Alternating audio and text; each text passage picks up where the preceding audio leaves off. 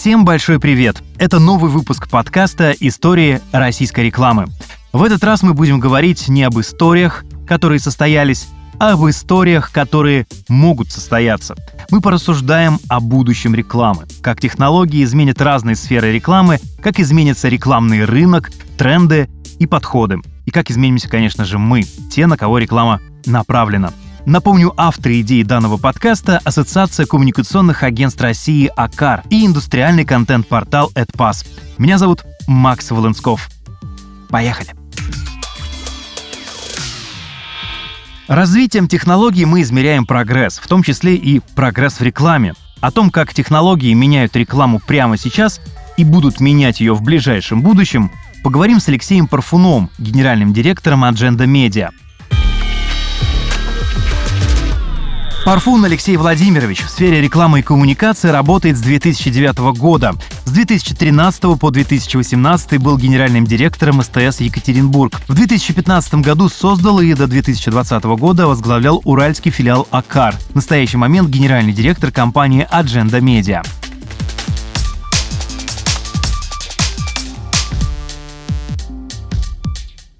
Для начала. Я считаю, что в первую очередь надо говорить об изменениях общества, э, потому что реклама является так или иначе его зеркалом. Э, меняются какие-то социальные вещи, появляются э, ну, там, на Западе э, то, что сейчас называется новой этикой, на Востоке другие какие-то да, вещи. Э, Все это влияет на маркетинг, влияет на рекламу, меняет ее. Если говорить про digital и так далее, ну, опять же, вот сейчас идет бум нейросетей. То есть мы наблюдаем, что у нас везде такая, сякая, пятая, десятая нейросеть. Мы обсуждаем, какие возможности нам дает э, GPT-чат 4, почему это страшно. Мы читаем письма про то, как страшен GPT-чат 5. Вот, и так далее, и так далее, и так далее. То есть вот э, то, то, что я сейчас называю нейросетевой революцией, потому что э, сейчас это стало максимально массовым явлением. И оно проникло во все отрасли. Естественно, реклама это коснулась в наибольшей степени, потому что это прикладной инструмент, который позволяет прямо сейчас решать какие-то задачи в широком спектре. В производстве контента, планирование рекламных кампаний, качество рекламных кампаний, исследования. Ну, то есть это такая широкая поляна, которая будет сильно меняться, технологизироваться, адаптироваться и становиться эффективнее. Поэтому там, наверное, ключевые тренды – это все, что касается э, истории с э, нейросетями, ну, очевидно, э, технологическими платформами и, наверное, сокращением э, людей, которые в этом задействованы, потому что очень многие вещи будут э, автоматизированы с помощью э, искусственного интеллекта. Искусственный интеллект – самая обсуждаемая тема этого года, и в наших выпусках она уже не раззвучало. Кто знает, быть может, в будущем нейросети создадут таки для нас полноценный виртуальный мир, как хотел Марк Цукерберг и целиком наполнит его контентом, виртуальными певцами, писателями, блогерами, инфлюенсерами. В общем, всем тем, что нам и так давно знакомо. Э, виртуальные э, инфлюенсеры, я в это направление верю оно по понятным причинам очень удобно брендам. Э, потому что ты накачиваешь узнаваемостью э, персонажа, который не, не капризничает, не просит денег, э, снимается 24 на 7, и у тебя в доступе всю твою жизнь. И достигнув каким-то образом его узнаваемости, ты спокойно пользуешься этим каналом. Поэтому это абсолютно понятно. Но мы знаем кейсы. Вот не так давно MVideo запустила MV, да, девушку виртуальную, которая является их лицом. Абсолютно понятная логика. Все это выглядит достаточно уже приятно. И действительно, вы правы, сейчас можно видео, текст, все что угодно создавать с помощью тех самых нейросетей. А искусственному интеллекту сейчас не хватает мощностей. Вот появятся, давайте предположим, появятся те самые квантовые компьютеры. Много о них разговоров уже много лет. Они очень сильно увеличат вычислительные мощности.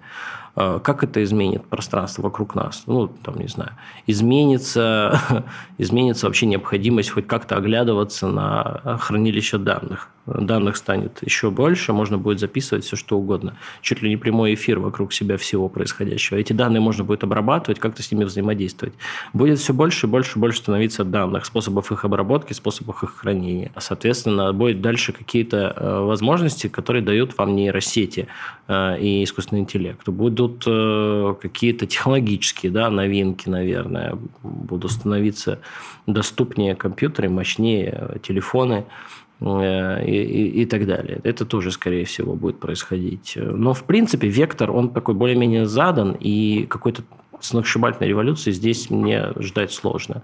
Мы видим глазами, слышим ушами, э, трогаем пальцами это все-таки достаточно базовые вещи, вряд ли они изменятся. Вот та же самая концепция метавселенных, которая была на хайпе, потом она как-то очень резко упала, и все над ней смеются. Давайте представим, что уже сейчас э, мы просто не понимаем перспектив. То есть там внутри будут, э, будет все. Вот этот шлем от Apple, который был презентован, потом конкуренты, Xiaomi такой же сделает, все, все остальные бренды такой же сделают. Мы начнем пользоваться AR, VR. Мы начнем ходить в магазины. Вот мы сейчас э, сидим в мобильном приложении, приложении Сбермаркета заказываем себе домой продукты. Мы будем ходить э, при желании по магазину в виртуальном пространстве, складывать там продукты, просто дома это делать в очках виртуальной реальности, и домой тебе будут приезжать вполне себе натуральные настоящие продукты. Безопасно. Очередная пандемия, ей будет сложнее погубить много людей. Все логично, все понятно. Там тот самый интернет вещей. Сейчас интернет есть, э, ну, там, я думаю, что довольно скоро в горшках цветочных тоже появится. Вот он будет давать сигнал, когда его полить. Ну, потому что вокруг нас все, да, в этом пространстве цифровом. Физический мир и цифровой мир объединяются, объединяются все больше. При этом мы почему-то ну, не держим в уме, что отключение электричества оно может сказаться на нас очень специфическим образом. Тут в Москве сейчас проблемы с GPS, и все не знают, как ездить. Э, потому что люди просто забыли, что можно без навигатора, зная улицы и держа в голове карту города, ездить. Эти нейронные связи разрушены. Мы костылем пользуемся в виде навигатора. Это тоже интересная история. Поэтому человек становится в каком-то смысле рабом технологий, а это достаточно опасная вещь. В августе 2020 года Neuralink, компания Илона Маска, провела первую презентацию нейрочипа, интерфейса между мозгом и компьютером. Neuralink разрабатывает специальный прибор, который способен передавать сигналы мозга по Bluetooth. Это позволит управлять компьютером или смартфоном напрямую при помощи мозговых импульсов. Предполагается, что капсула-приемник будет крепиться за ухом, как слуховой аппарат. От нее к мозгу будет идти до полутора тысяч электродов, каждый из которых в 4 раза тоньше человеческого волоса. Процессор величиной 4 на 4 мм будет обрабатывать информацию, а кабель USB-C обеспечит максимальную пропускную способность для передачи данных. Продвинутые версии чипа будут поддерживать управление автомобилями Tesla, игры, например, StarCraft, также чип позволит передавать прямо в мозг звуки, и таким образом будет возможно слушать музыку, подкасты или аудиорекламу. Знаете, есть такая э, теория диффузии инноваций. Там есть такое понятие э, ранние, э, ранние последователи, да, там раннее большинство и так далее. Ну, то есть вот есть люди, там 3,5%, это вот инноваторы первые, которые пробуют все на себе. Но, честно говоря, мне кажется, что даже 3,5% людей мы сейчас не наберем, готовых что-то себе вживить в мозг.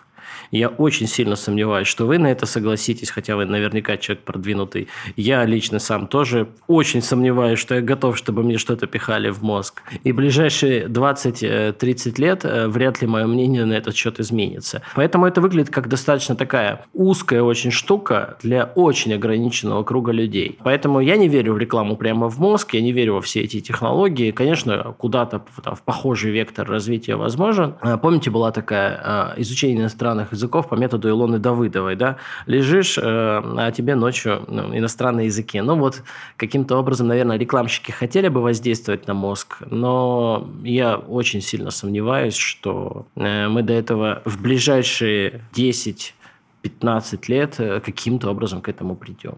Мы видим, Технологии не существуют в вакууме. Мы создаем их, чтобы они меняли нашу жизнь или чтобы самим менять ее с их помощью. Давайте попробуем оттолкнуться, как я вот говорил, от изменений общества. Есть такая вещь, как теория поколений. Ну, достаточно популярная и в маркетинге часто обсуждаемая. Есть э, поколение там, X, которым принадлежат люди постарше, поколение Z, поколение Альфа, да, это ребята, родившиеся после 2010 года. Есть э, некоторые основания считать, что поколения э, друг от друга достаточно сильно отличаются. Я в этом смысле часто привожу пример собственных детей, потому что у меня старший сын родился и появился iPhone, появилось вот это движение, когда ты можешь пальцами увеличить изображение, его просто не было. Сенсорные экраны появились. Другой характер взаимодействия с интерфейсами. Потом прошло какое-то время, появились голосовые интерфейсы. И сейчас там моему среднему сыну вполне комфортно сказать, э, Алиса, включи, пожалуйста, мне сказку. Что будет делать мой младший, я не знаю, потому что, ну вот, наверное, это будет то, что показывал Apple другие компании разрабатывают. AR, VR-технологии. У тебя очки, и у тебя в реальном пространстве, ну, такой киберпанк. Это в каком-то смысле на эту тему рассуждал, это в каком-то смысле же самосбывающееся пророчество, потому что человечество там в фантастических фильмах и книгах сгенерировало, сформулировало там концепцию будущего, и сейчас реализует эту концепцию будущего от того, что увидела в фильме. Мы, соответственно, в эту сторону двигаемся, создаем такой вокруг себя киберпанк с хрущевками и ВАЗ-21099. Он такой очень специфический киберпанк, каким, собственно, он и был в некоторых художественных произведениях. Но мне кажется, сейчас э, стоит больше думать думать о том процессе деглобализации, который происходит. Потому что долгие годы мы же говорили о глобализации, сейчас, по сути, обратная история. Регионы и концепции жизнедеятельности, они очень сильно отличаются друг от друга. Там свои миры формируются, и это такая тоже интересная история, как оно будет дальше развиваться. Есть глобальные какие-то вещи приходят, но они не, не ложатся в этику нашей страны, либо Китая, либо любой другой страны. Для каждой страны свой какой-то мир, своя, свои тренды, свои тенденции. Для нас с вами важно одно для американцев другое важно. Это все сказывается и на коммуникациях тоже. Э, мы сейчас в коммуникационных сообщениях там, какие-то другие месседжи э, закладываем. Э, технология здесь, технология это все-таки скорее колеса, а мотор здесь это общество. Итак, тренды развития на стыке социума и хай-тека. Они определяют наше будущее – в том числе будущее сферы коммуникаций. К сожалению, сейчас моя абсолютно частная точка зрения, человечество сконцентрировалось больше на технологиях, нежели на обществе и э, гуманизме. Но, возможно, много всяких интересных появится вещей. Ну, например, то, о чем, как мне кажется, мечтали многие фантасты, это когда ты в реальном пространстве взаимодействуешь с всеми вот этими 3D-панелями. Все вокруг тебя переливается, как в игре Киберпанк. Вот сейчас мы увидели эти громоздкие очки, которые весят как Э, чугунный мост. А, я думаю, что там несколько лет, ну хорошо, 10 лет, и это будут линзы, которые ты ставил в глаза, и все то же самое, просто у тебя в контактных линзах. И все ходят в контактных линзах, а вокруг тебя а, баннеры, баннерная слепота, цифровые нейроинтерфейсы а, с костной проводимостью, наушники и прочие замечательные вещи. То есть мы превращаемся в таких, в каком-то смысле, в киборгов, да? Но, опять же, это вот мы превращаемся в киборгов. Но прямо сейчас примерно миллиард жителей Индии живет на не самые гигантские деньги, довольно скромно. Вот, а они в кого превращаются? Какая реклама с ними взаимодействует? их миллиард. Это каждый какой там седьмой, восьмой житель этой планеты. Мы с вами сейчас сидим внутри достаточно благополучной части человечества и обсуждаем, как нам нейроинтерфейсы изменят будущее маркетинга. Но если мы глобально, вот прям совсем глобально говорим, может быть, стоит еще думать о том, как сделать так, чтобы на Земле не осталось людей, которые голодают, и у всех был доступ к пресной воде. Мне кажется, реклама должна становиться в том числе не только технологичнее, но и как-то, наверное, социально ответственнее.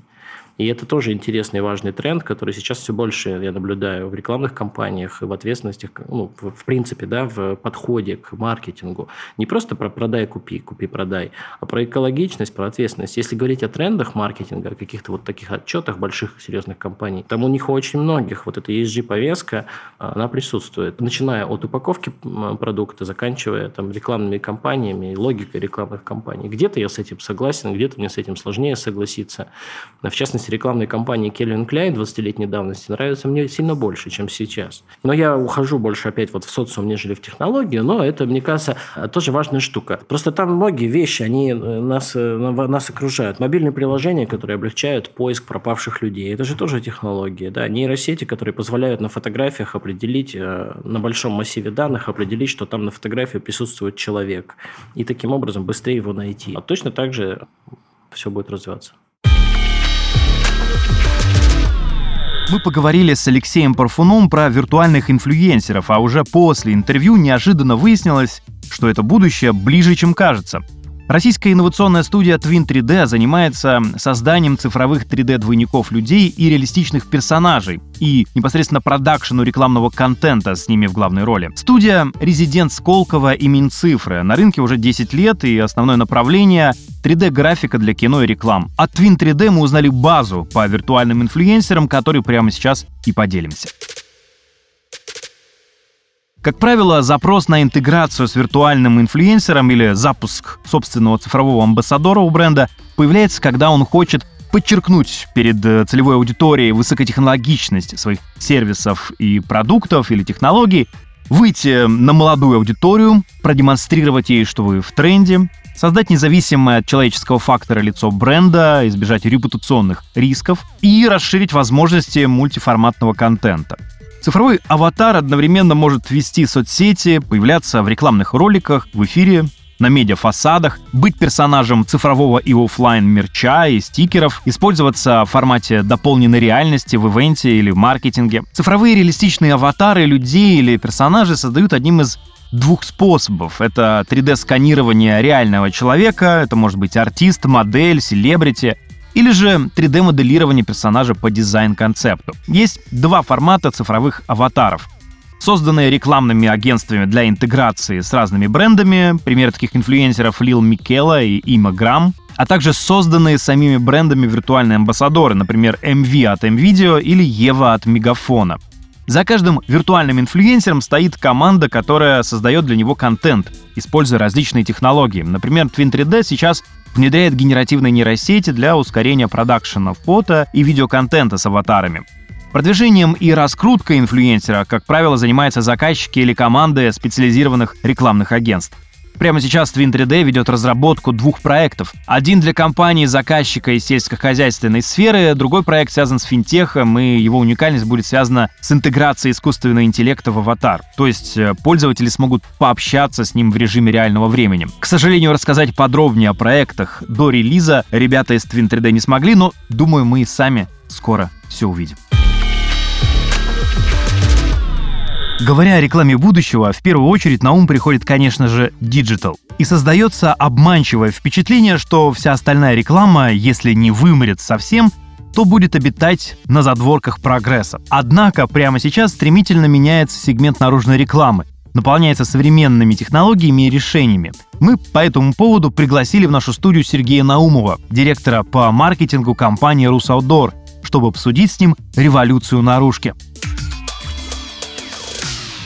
Наумов Сергей Владимирович, кандидат технических наук, более 15 лет занимался продажей и маркетингом программного обеспечения на рынках B2B России и СНГ. Окончил мини-MBA по маркетингу и бренд-менеджменту у Марка Ритсона. С 2018 года работает в компании «Русаудор», где сначала отвечал за данные исследования, а в настоящий момент Сергей занимает должность директора по маркетингу.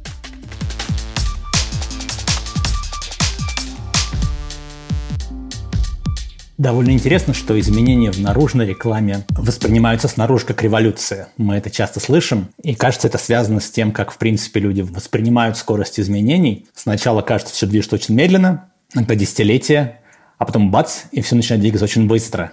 Изнутри нашей индустрии эти подъемы и ускорения немножко по-другому видятся. А наружки часто говорят, что она полна новостей, а для нас это не совсем новости, это то, чем мы занимаемся последние 4-5 лет – и для нас это уже немножко прошедший вариант. Мы дальше пытаемся смотреть в будущее и думать, что же дальше, где мы пошли правильно, правильной дорогой, а где мы ошиблись. Мне кажется, что причин для такого драматического повышения технологичности индустрии рекламы вне дома несколько. Наверное, первую и, может быть, самую важную можно описать как фразой «развивайся или умри», потому что ну, современные персонализированные каналы коммуникации, то, что мы называем digital, интернет-сайты, мобильные приложения, сейчас стриминговые платформы и все кусочки экосистемы, которые вокруг них строятся, они совершили огромный рывок в том, что касается и измерения информации о человеке, его поведении и предоставления возможности таргетирования э, человека персонализированным сообщением.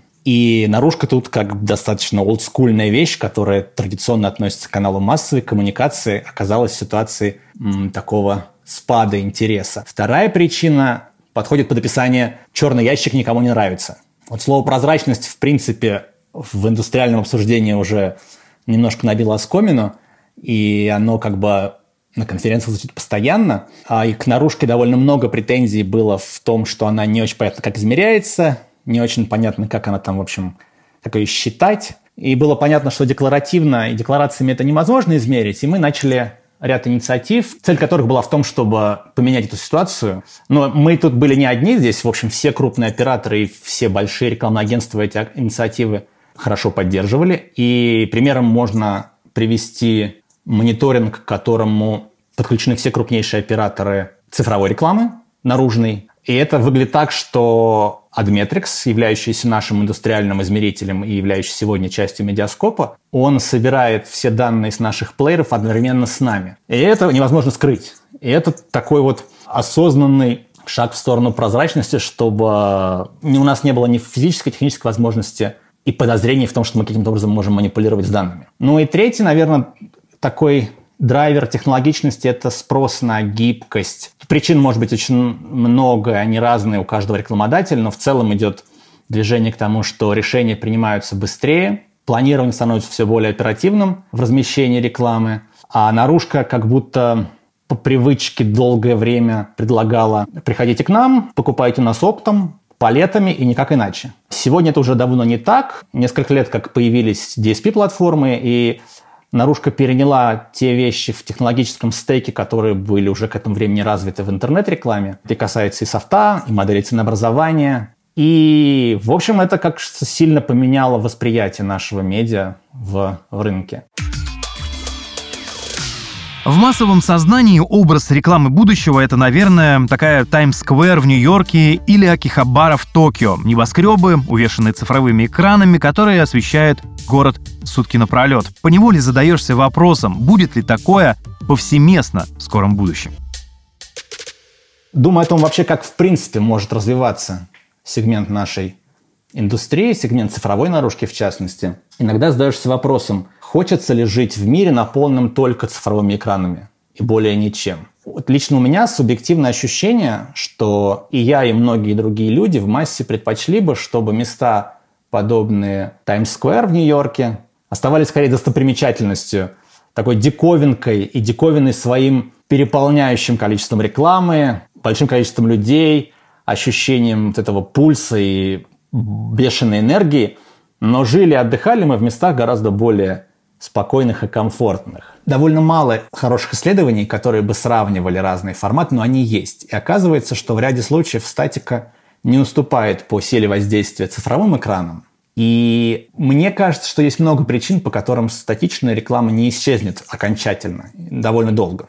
Хотя в некоторых э, странах ее становится все меньше и меньше, но и ситуация абсолютно разнонаправленная. В Британии это может быть небольшой уже процент относительно цифровых экранов. В США ситуация оборотно зеркальная, там статики гораздо больше. И в России, я думаю, также статика еще долго будет существовать. В застывшем изображении есть своя прелесть. Если этим пользоваться умело, то рекламные макеты, они на шаг приближаются к объектам искусства и украшают город, и помогают решать задачи рекламодателя, и предполагают то, что они не а, сменяются, и даже анимация и некое такое движение не всегда им необходимо для того, чтобы лучше привлекать внимание. Поэтому мне представляется, что объем цифрового инвентаря будет постепенно возрастать, но полностью, особенно на просторах нашей страны, он статику не заменит. Помимо передачи визуала, огромный шаг впереди сделали технологии сбора и анализа данных. Если раньше таргетинг был преимуществом рекламы в интернете, то сейчас даже наружная реклама становится все более персонифицированной. В наружной рекламе, когда речь начинает заходить о таргетировании, предполагается, что мы можем найти какой-то почти магический способ показывать нужную рекламу каждому прохожему или каждому проезжему, хотя технологически это в принципе возможно. И когда э, мы делали проект, который позволял таргетировать, например, конкретные автомобили в потоке или конкретных автовладельцев автомобилей в потоке, и аналогичный проект делал американский оператор Lamar, например, с агентством Posterscope. Но даже когда технологически такая задача решается, оказывается, что такие проекты плохо масштабируются. И причин тому много. Причины есть и экономические, причины есть и в том, что, ну, в том объеме знаний, которые мы можем физически собрать о потребителях наружной рекламы. И как будто бы такое ожидание от наружки, оно пока далеко от реальности. Мне представляется, что для уличной наружной рекламы, то есть такой рекламы массовой, таргетирование будет оставаться связанным не с моментальным выбором креатива под человека, который вдруг оказался под щитом случайно, а скорее с э, локационностью, с географией, с сочетанием географии и паттернов поведения людей. Например, в каких-то районах города мы знаем, что люди в большом количестве утром едут в одну сторону, а вечером в другую сторону. Для них есть такие транзитные маршруты. Мы можем это знание использовать, и мы используем его. Где-то э, преобладают места, в которые являются генераторами трафика для молодого поколения по каким-то причинам. И почему нам не использовать? Конечно, будем это использовать. Это звучит совершенно не инновационно, а довольно олдскульно, но даже здесь в наружке есть очень интересное развитие. Мы получаем все больше данных, которые помогают посмотреть, а что же такое в реальности портрет средней группы людей, которые здесь бывают. Мы это делаем сегодня по данным телеком-операторов, которые хорошо видят и локационную привязку своих абонентов, и некую статистику, и паттерны, и регулярность посещения одних и тех же мест. И мы можем переходить от просто интуитивного представления, что раз здесь есть несколько вузов, то, наверное, здесь есть довольно много людей в возрасте 17-25, что правда мы можем переходить к более э, системному взгляду на город и понимать, где локации имеют большую аффинитивность такому-то профилю человека, а какие к такому-то. Потом иногда мы обнаружим любопытные находки, когда пытаемся понять, а почему это место показывается чуть-чуть более выделяющимся от других. Но это, вот это второй, второй слой, который мы уже делаем на основе данных, а не только на основе собственных предположений, некого субъективного чтения того, как город устроен. Ну и мне нравится... Добавим к таргетингу нейросети с возможностью мгновенно генерировать контент. И вот уже уличная реклама оживает. Есть направление таргетирования в наружной рекламе, которое, мне кажется, очень интересным и имеет большой потенциал. Оно опирается на развитие технологий, оно позволяет соблюсти все представления о приватности и все представления о дистанции между человеком и рекламируемым брендом или, рекламир... или механизмом рекламирования бренда. В 2016 году компания GMC, производитель автомобилей, запускала новый внедорожник, и они сделали проект, который использовал оптическую камеру, стоящую рядом с цифровым экраном, которая делала несколько вещей. Она распознавала количество людей, которые оказались перед экраном, она распознавала пол человека и оценивала его эмоциональное состояние. Он улыбается, он хмурится, он отраж... выражает некое недоверие, базовые вещи. И под каждое такое сочетание был приготовлен ролик. Всего было 30 роликов, по-моему, снято. И они были сделаны с такой с юмором, ненавязчиво, довольно смешно, пытаясь вовлечь людей, которые стоят перед экраном, в какое-то вза- взаимодействие, ответную эмоцию. Но вот если себе представить, что мы можем не ограничиться 30 снятыми заранее видео, потому что этот продакшн стоит денег, времени и усилий, а генерить креативы в том количестве, которым у нас хватает фантазии, варьировать их, чтобы не быть однообразными, то мы можем, в общем, бесконечно разнообразить эту рекламу. Делать так, чтобы она не повторялась даже для одного и того же человека. При этом оставаясь в креативной рамке, сохраняя некий стиль, настроение компании и оставаясь не персонифицированными, чтобы не вызывать ощущение слежки у человека. И кажется, что генеративные инструменты сегодня уже достаточно близки к тому, чтобы создавать качественное видео, а наружка – это, кажется, идеальный кандидат, чтобы их использовать. У нас короткий тайминг, мы можем формировать в рамках одной идеи большой набор видео для того, чтобы отрабатывать каждую ситуацию и создавать рекламу, которая ну, не пытается с тобой, может быть, познакомиться, а она скорее осознает твое присутствие и на него реагирует как вот мы реагируем на присутствие людей, которые оказались с нами в одном лифте. То есть оставаясь вежливым и сохраняя определенные границы. И вот мне кажется, что для форматов наружной рекламы, работающих на пешеходов, это будет очень интересным развитием в будущем. В фильме Дэни Вильнева «Бегущий по лезвию 2049» героиня аутдор-рекламы сходит с LED-экрана и обращается по имени главному герою, разговаривает с ним. После рассказа о кейсе GMC такое будущее больше не кажется невероятным. Мне кажется, что голографическая девушка, которая живет с героем этого фильма, это, наверное, уже и не наружная реклама, и, кажется, даже не индор-реклама. Ее, кажется, функция – это быть компаньоном, может быть, другом, партнером. Но мы помним, что и герой не самый, не настоящий, кажется, человек, не до конца настоящий человек, по крайней мере. Во многом он очень человечен, но все же это не человек. И, возможно, потому его не беспокоит то, что его подруга внешне не отличается от той копии, которая рекламирует этот продукт на улице города, только увеличенный в несколько раз. Возможно, такой помощник может выполнять рекламные задачи, но такая возможность кажется довольно пугающей. Мне нравится этот фильм, но я не очень уверен, что хочу жить в таком мире, а в том числе потому, что думаю, что показанное там реалистично и вполне может стать реальностью. Уже сегодня речевые модели вполне могут поддерживать разговор на уровне привычном, ожидаемом от человека. Вы еще стилистически можете выбрать кого-то, кому эта модель будет подражать. Графическим изображением, кажется, пока не все так просто, но я думаю, это вопрос будущего. Представим себе, что технологически такое становится возможным, и можно сделать компаньона, который будет близким спутником человека.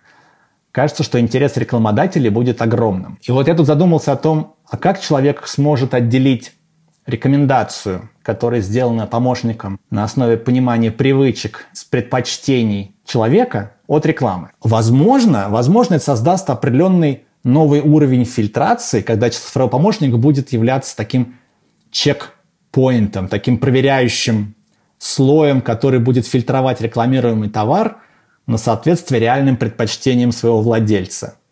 Может быть, он даже будет связан с другими помощниками – и изучать их опыт, понравился ли их владельцам рекламируемый товар или услуга. И, наверное, тут появится полный букет всех вариантов конфликтов, конфликтов интересов и противоположных стремлений от рекламодателей и создателей таких инструментов. Может быть, будет бесплатная версия, которая плохо фильтрует рекламу, и будет дорогая платная версия, которая делает очень хорошо. Хотя виртуальные героини, сходящие из рекламных счетов, это пока фантастика, развитие технологий наружки неизбежно снова поставит нас перед старым вопросом. Как комфортно сосуществовать с рекламой в городском пространстве? И мне кажется, здесь есть такое разграничение, которое, наверное, будет сохраняться. То, что человек видит своим, одежду, автомобиль, аксессуары, дом, наверное, он вряд ли будет охотно отдавать под чужую рекламу. А то, что человек не ощущает своим, кажется легче.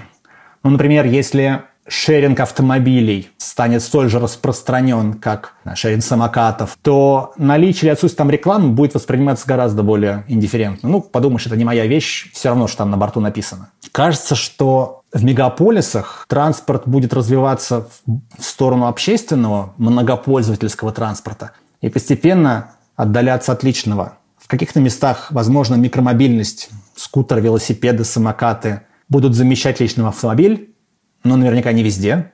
С нашими масштабами и расстояниями это не очень жизненно кое-где оказывается. И, конечно, не одновременно и не в разных, э, не с одинаковой скоростью в разных городах. И реклама транзитная, то есть реклама на общественном публичном транспорте, она никуда не денется, по-моему. Она будет все более заметна. Реклама – это часть городской среды. Это такая объективная реальность. Она кажется, всю жизнь такой была, все сотни лет, которые разные формы наружной рекламы существуют. И кажется очень важным, чтобы, во-первых, рекламные конструкции соответствовали стилю города или его района и его масштабу. Крупные, не знаю, высотные дома, широкие магистрали, большие пространства предполагают крупные форматы. Они там смотрятся очень естественно. А небольшие уютные города или их центральные части предполагают небольшие форматы, да еще и соответствие стилю, который в этом городе получился за, может быть, столетие его развития и перестраивания. Например, вряд ли афишные тумбы, которые во множестве стоят в Питере и в Париже, могут быть сделаны в стиле футуризма. Это будет немножко диссонировать. А вот рекламные конструкции в Роттердаме или Бильбао или в Дубае вполне могут быть э, достаточно необычными э, такими инновационно-революционной, может быть, даже кричащими, как архитектура. Ну, найдется ли в городе будущего место неожиданное для размещения рекламы? Наверняка да. Мне кажется, даже сегодня в городах есть масса поверхностей, например, которые причиняют эстетическую боль при взгляде на них. Почему бы их не использовать для рекламы? Возможно, что индор, реклама в помещениях, индор, инстор в магазинах, имеет даже еще больший потенциал для удивительных форм, чем уличная реклама, потому что они дают возможность переплетать э, внешний вид рекламного инвентаря и элементы интерьера, и дизайн, и архитектурные кусочки. Но кажется, что такие вещи требуют того, чтобы они продумывались на этапе создания сооружений зданий, а не были вклеены потом, что довольно сложно иногда сделать. Рекламные конструкции не обязаны быть однородными, гомогенными, они могут быть разными, отражая особенности территорий. Их количество, мне кажется, должно быть тоже пропорциональным и сбалансированным. И это важно, и это сегодня постепенно делается все в большем числе городов и в России, когда городские администрации задумываются о том, как соблюсти баланс между количеством, визуальной нагруженностью территории города и ожидаемыми доходами от рекламы, например. По-моему, в мире существует сегодня очень много разных сценариев реализованных, и удачных, и не очень удачных. И вполне можно выбрать тот, который кажется соблюдающим баланс между коммерческими интересами, комфортом, визуальной средой. В российском сегменте аудио-рекламы уже сейчас есть примеры интересных и технологичных проектов, которые органично вплетены в городскую среду и делают ее более живой и интерактивной, помимо решения, собственно, рекламных задач. Один из таких кейсов компания Русаудор сделала для МТС. Подробнее о нем прямо сейчас.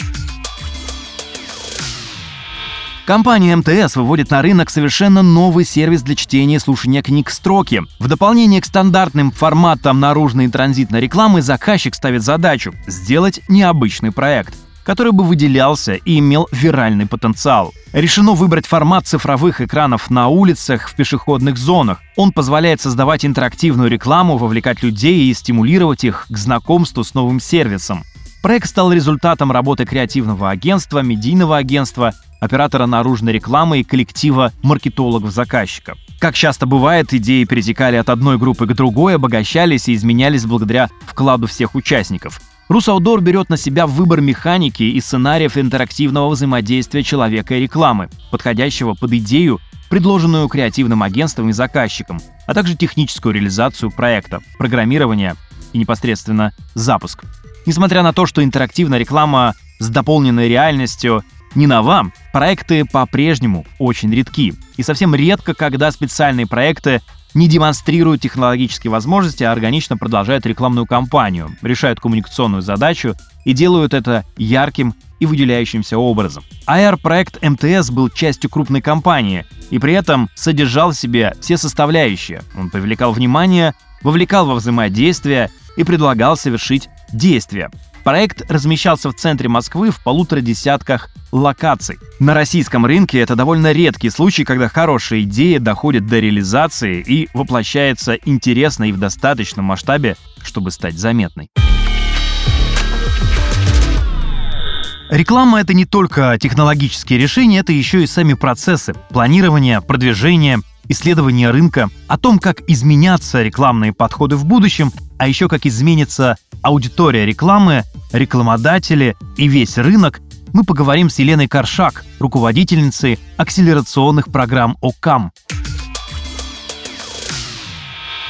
Каршак Елена Юрьевна, выпускница Британской высшей школы дизайна, факультета графический дизайн. Прошла путь от ассистента-ресерчера до руководителя группы брендов Procter Gamble. Работала медиа-менеджером соковых брендов Multon Coca-Cola, курировала стратегии контент-технологии брендов Mac Wavemaker. В настоящее время руководитель акселерационных программ, директор Мартех акселератора Garden и направления Мартех консалтинга в компании Ocam.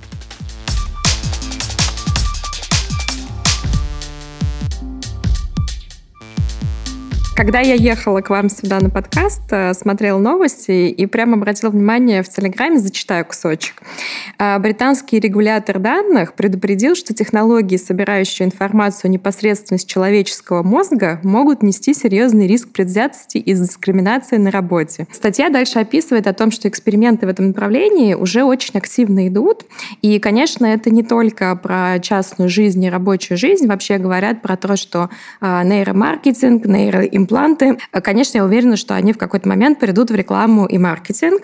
И, в принципе, это продолжит, наверное, тренд, который мы сейчас видим. Что мы сейчас видим? Вообще, что хотят рекламодатели на рынке от исследований? Они хотят быстро, э, дешево, чтобы это было массово и чтобы это было точно. Если мы говорим про точность, конечно, нейроисследования очень классно в это вписываются, а, потому что они снимают такие барьеры, как э, респонденты хотят казаться лучше. Да, я еще помню те времена, когда Гаевкан, например, рассказывали про свою скан-панель и говорили, э, мы идем с потребителем, с покупателем в магазин, и он покупает как бы свою привычную корзину. И там сплошь такие ап-премиум бренды, ну, чуть выше его дохода или чуть, там, не знаю, подороже в этом сегменте. Когда они смотрят потом на э, сканы чеков этого домохозяйства, то понятно, что это очень сильно отличается от того, что они обычно покупают. Конечно, в этом смысле нейроисследования, они очень хороши. Да? Они снимают твою реакцию, а, твое сердцебиение, они смотрят а, там, за тем, как ты реагируешь на контент, например, а, то, что ты там, не знаю, чувствуешь, думаешь даже сейчас. Вот. Но во что мы всегда упирались, то, что это очень дорого. Это, ну, как правило, да, какое-то, не знаю, отдельно взятая комната, куда ты сажаешь там 5-10 максимум человек. И, конечно, на этой выборке делать какие-то данные невозможно. Конечно, практически полностью, наверное, мы уйдем наконец от бумажных всяких исследований. Вот. Ну и хорошо, надо поберечь нашу планету.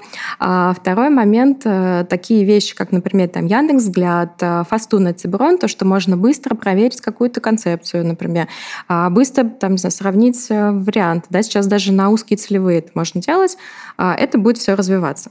Во что я прям свято верю, что всегда будет запрос, независимо от технологичности, от того, сколько времени пройдет, на какие какие-то нестандартные методы исследования. Мы сегодня говорим про будущее, но я периодически буду приводить какие-то примеры своего прошлого. Вот э, лет, наверное, 18-20 назад э, Procter Gamble, они были одни из первых, кто запустил большое исследование про рекламу и про свои бренды. А, и мы готовили такой аналитический отчет по первым результатам. И что мы увидели? Что один бренд, э, чуть позже назову его. А, у него очень высокие показатели знания рекламы, то есть люди ее запомнили. Очень показатели высокие likeability, то есть она им понравилась. И супер низкие показатели атрибуции бренда, то есть люди не могли вспомнить бренд. И, конечно, мы как бы предчувствуя о том, что э, презентация пойдет под знаком «А что происходит?», почему так? Потому что это было очень как бы отличалось от э, всего того, что мы видели. А, мы подумали, окей, у нас есть две недели – у нас нет практически денег, а как-то надо проверять гипотезы и отвечать на этот вопрос. Ну, оказалось, что это связано с э, наименованием бренда. И вот моя коллега Марина Дианова придумала совершенно потрясающую вещь. Э, Ее команда на рынке, тогда еще были рынки, физические точки продаж, отнесли такие бумажки А4, попросили продавцов в течение нескольких дней просто записывать, вписывать, как люди, когда покупают этот шампунь, как они называют бренд. И вот, э, конечно, когда началась презентация, да, первый вопрос, что это такое, это какие-то неправильные выводы, это какие-то неправильные цифры, как такое может быть, знание рекламы 60-80%, это очень, ну, достаточно хорошие результаты, а атрибуция бренда 3%. И мы говорим, вот, э, мы провели исследование, и, возможно, человек, да, тогда был маркетинг-директор Экспат, ему сложно понять, но название Claral Herbal Essences для человека, как бы русского, это очень сложно. И мы говорим, смотрите, из 100 человек, которые покупали ваш шампунь, 5 человек сказали примерно что-то вот похожее, и все остальные, там был просто вот такой спектр, букет названий, Гербалайф, шампунь на букву Х, какая-то там что-то там. Вот. И, конечно, это позволило с каким-то минимальным бюджетом э, очень быстро проверить гипотезу, да, и закрыть такую вот, ну, как бы непонятную точку болевую. Вот я думаю, что независимо от того, куда мы будем двигаться, и будем ли мы из мозга считывать какую-то информацию, да, с помощью там нейроимплантов, э, все равно будет запрос на какие-то неординарные, э, нестандартные способы быстрой дешевой, как я уже сказала, первичной проверки гипотез, э, каких-то там интерфейсов, э, продуктов, если актуальность старых подходов в маркетинге сохраняется, значит, часть из них по-прежнему будет работать в будущем. У вас э, первый подкаст, я знаю, вот только вышел сейчас, он был с Истафьевым. Я когда-то училась у него на курсе, и нас учили э, ну, это было прям много лет назад, нас учили, что есть шесть э, беспроигрышных э, приемов в рекламе. Это секс, юмор, шок, э, животные, дети и селебы. И вот что если ты их показываешь, ну, вот какой-то из этих приемов, а лучше комбо, то это всегда вызывает больше эмоций, и человек обращает внимание, и такая реклама работает лучше. Вот прошло 20 лет. А, и здесь э, есть другая такая фраза, которую я очень люблю, о том, что технологии меняются быстро, а люди меняются, но медленно. И классно то, что эти приемы все еще работают. Если ты шутишь, если ты показываешь животных и детей, у тебя вероятность того, что ты привлечешь внимание, она, конечно, выше. Но с учетом развития технологий и все-таки вот этого сдвига э, в нашем медиапотреблении, вообще в коммуникации, вот, ну, в ландшафте на рынке, а, то, конечно, надо сказать о том, что что еще работает. Работает практически любого вида персонализация. Будь это дипфейк там, с твоим лицом, не знаю, где ты пляшешь на какой-нибудь площади, или это просто письмо, в котором написано «неуважаемый клиент», а э, уважаемая Елена Юрьевна, это реально всегда повышает э, интерес, внимание пользователя. То есть с точки зрения цифр это доказано работает лучше. Второй момент — это все, что дает опыт, ну, как бы сейчас э, люди, которые наши, там, не знаю, основные потребители, да, ну или вот э, как бы уже выросло поколение людей, э, которые как бы росли с интерактивными медиа. Им нужен нарратив, им нужен сторителлинг, им нужен на возможность управлять контентом. Поэтому все, что вовлекает пользователя в какой-то интерактив, какую-то реакцию, оно тоже всегда работает лучше. Я бы сейчас внимательно смотрела на иммерсивные технологии, вот, не как какую-то такую фишку, с которой прикольно поиграть, а все-таки как на какой-то кусочек будущего. Вот, ну и, как я сказала, эм, эмоции, все, что вызывает эмоции, да, будь то ростовая кукла, стоящая у метро и очень смешная, да, не знаю, костюм, да. Э, недавно был Мэтт Гала, и Джаред Лето пришел в костюме кота. я говорю, вот, вот же он, смотрите, а его поставить где-нибудь в метро и дать ему листовки про ветклинику. И это привлекает внимание, это круто работает. Это работает лучше, чем а, там, ты, не знаю, настроишь через а, сложные маркетинговые технологии какую-то суперперсонализацию, поняв, что этому человеку здесь сейчас нужно, там, не знаю, в эту ветклинику обратиться. Вот, поэтому все, что цепляет, все, что вызывает эмоции, информацию. Оно как работало сто лет назад, так и сейчас будет работать. Изменений маркетинговым технологиям тоже не избежать, ведь люди, хоть и медленно, но меняются. С другой стороны, Мартех подгоняет стремительное развитие технологий. Я делю все запросы на два типа. А, первое — это про эффективность. А, любые решения, любые технологии, которые позволяют а, повышать эффективность день, ну, как бы вложений в маркетинг, это повышение конверсии, улучшение таргетингов. А второй момент — это всегда фокус на самую хайповую вещь на рынке сейчас. Два года назад все хотели NFT, Сейчас все хотят генеративные технологии. Расскажите нам, как сделать так, чтобы чат GPT писал наши SEO-тексты расскажите, как нам генерить баннеры. Э, вот. Но завтра что-то другое придет на рынок, и все немножко подуспокоятся в отношении генеративных технологий, и к ним будет тот же вопрос, э, что как бы из первой классификации. Как мне эффективно использовать ту или иную э, там, модель да, или ту или иную нейросеть для того, чтобы достигать своих э, результатов. Если говорить про эффективность чуть подробнее, то какие мы сейчас видим запросы, ну и которые будут абсолютно точно актуальны в ближайшие несколько лет. Это есть такая фраза не помню, кто сказал, если честно, о том, что 50% своих денег на рекламу я точно трачу впустую, но я не знаю, какую. Вот сто лет прошло, она все еще актуальна, и самый серьезный запрос — это на прозрачность э, того, э, куда идут твои деньги и что они приносят. То есть все еще очень актуален запрос, э, например, как работают мои инвестиции в офлайн медиа как ТВ работает на мои продажи в конечном итоге. А сейчас, э, благо, э, технологии позволяют э, уже строить атрибуцию и смотреть хотя бы частично там для каких-то компаний, какие результаты они приносят. Что еще сейчас активно ну, как бы обсуждается, рассматривается, это, конечно, все вещи, связанные а, с изменением законодательства защиты персональных данных, а, с большими скандалами, которые были на рынке, там с Cambridge Analytica, например. И как следствие это то, что нам предстоит, то, что поменяет в конечном итоге всю нашу индустрию, это отмены а, third-party cookie, так называемые, то есть эм, ну, то есть сторонние трекеры. И, по сути, рекламодатели будут вынуждены очень сильно полагаться на first-party данные, то есть на данные о клиентах. А, поэтому сейчас э, все пытаются к этой истории подготовиться а, в виде того, что научиться склеивать э, все касания пользователей, объединять их в единые профили и работать не просто с какими-то интересами, а работать с масштабом, то есть охват все еще важен, и привлечение новых людей, похожих на твоих, все еще важно, но тем не менее опираясь на какие-то более ну, так называемые хардовые идентификаторы э, или другое название еще Stable ID, то есть когда ты в целом понимаешь, кто у тебя стоит за тем или иным ID, то есть что это реальный человек, а не 50 его проявлений на разных девайсах. Что важно э, еще, это, конечно, все, что связано с аналитикой, сквозная аналитика, предиктивная аналитика. Но это, опять-таки, ты не можешь управлять и улучшать свои активности, если ты не понимаешь, Э, путь клиента, как тебе приходят, как э, отрабатывают э, там, деньги, которые ты инвестируешь на привлечение, на удержание. Персонализация и real-time как бы, оферы клиенту. Елена увлекается фантастикой, пишет рассказы и ведет свой канал на стыке фантастического кино и рекламы.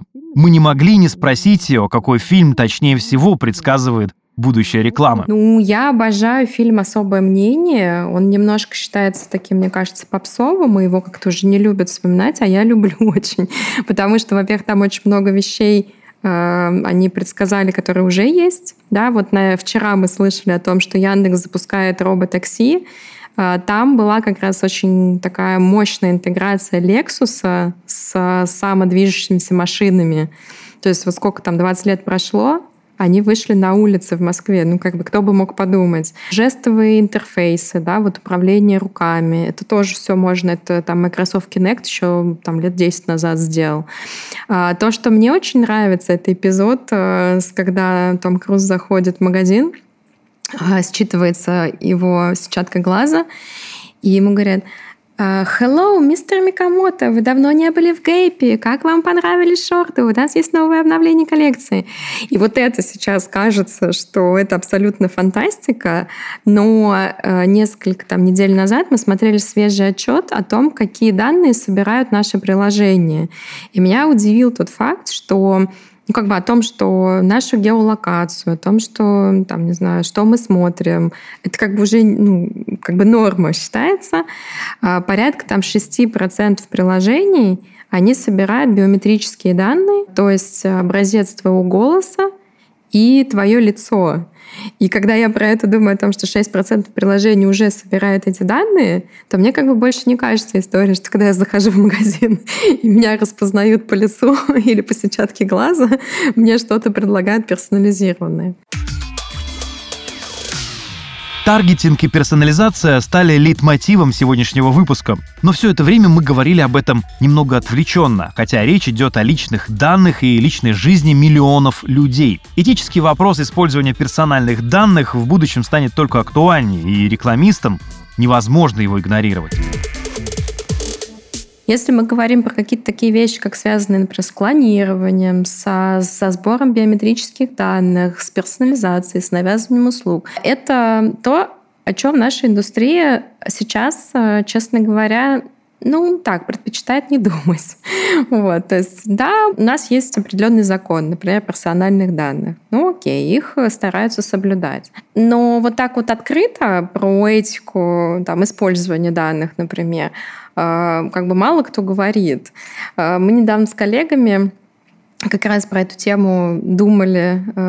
У нас даже выступление было про такую темную сторону Мартеха, ну, о том, что Мартех, ну вот сейчас маркетинговые технологии — это реально суперсила для маркетолога, потому что ты можешь сделать очень много, ты очень много знаешь о пользователе.